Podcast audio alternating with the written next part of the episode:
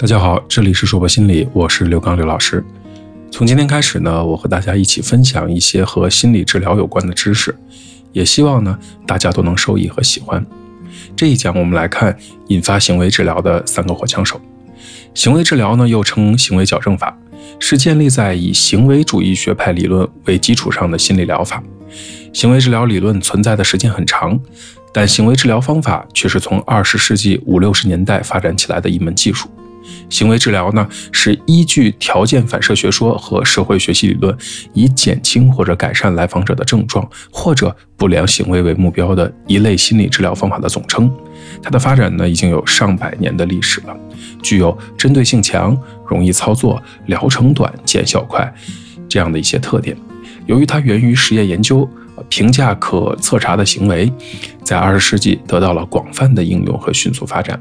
在整个心理治疗领域，行为治疗呢被称为第二种视力，是心理治疗发展中的第二个里程碑。在二十世纪的七十年代，行为治疗的方法呢，已经成为了心理学界的一大支柱，对于教育工作、心理治疗、精神病学以及社会工作都有很大的影响。行为技术呢，陆续被开发出来，同时也应用到商业、工业以及幼儿园的教育等领域。行为治疗呢，现在已经被视为治疗某些心理问题的首要方法之一。到了二十世纪的九十年代，美国行为治疗促进学会正式成立。会员大约有四千多名，现在共有二十几份期刊刊载行为治疗的理论与实践文章。目前呢，各种行为治疗的理论共同的特征是以治疗为导向，强调行为，重视学习作用，强调严格的论断与评估。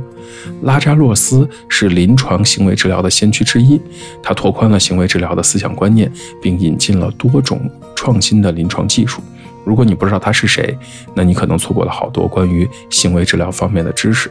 那今天的行为治疗呢，在概念上、方法上、疗效等方面呢，都有了更多的应用的空间。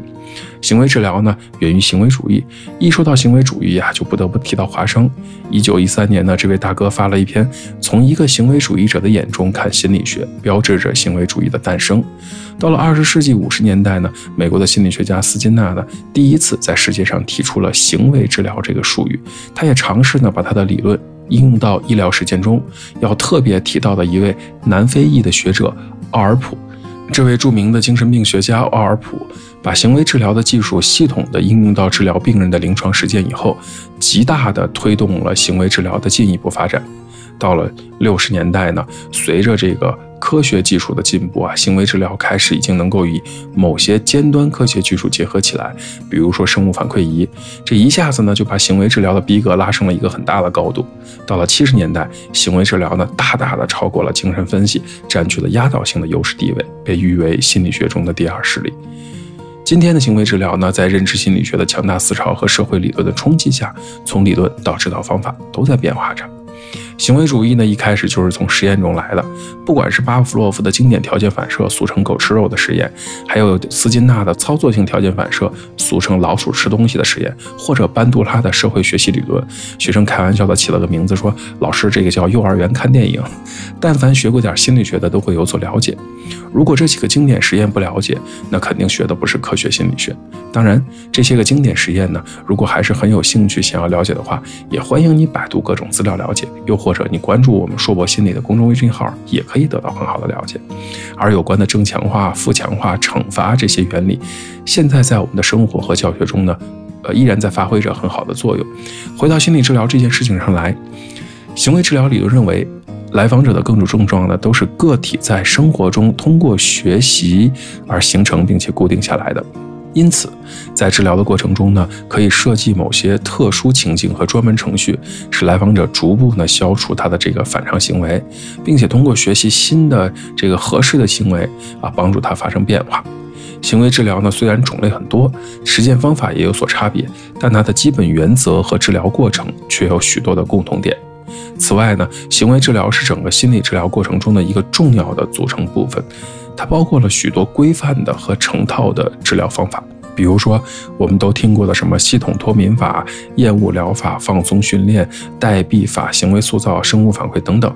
如果以上提到的这个各种行为治疗的方法你都没听过，或者你觉得很苍白，那么作为一个心理学的爱好者或者学习心理学的人呢，你应该还要补好多的知识，而且在专业上可能有很长的路要走。行为治疗呢和其他心理治疗的方法区别在于什么呢？行为治疗是以心理学中有关学习过程的理论和实验所建立的依据为基础的。与传统的心理治疗相比，它具有更高的科学性和系统性，可以进行客观的科学检验和量化。也就是说，即使重复实验，也可能得到同样可靠的结果，所以临床效果更为显著和稳定。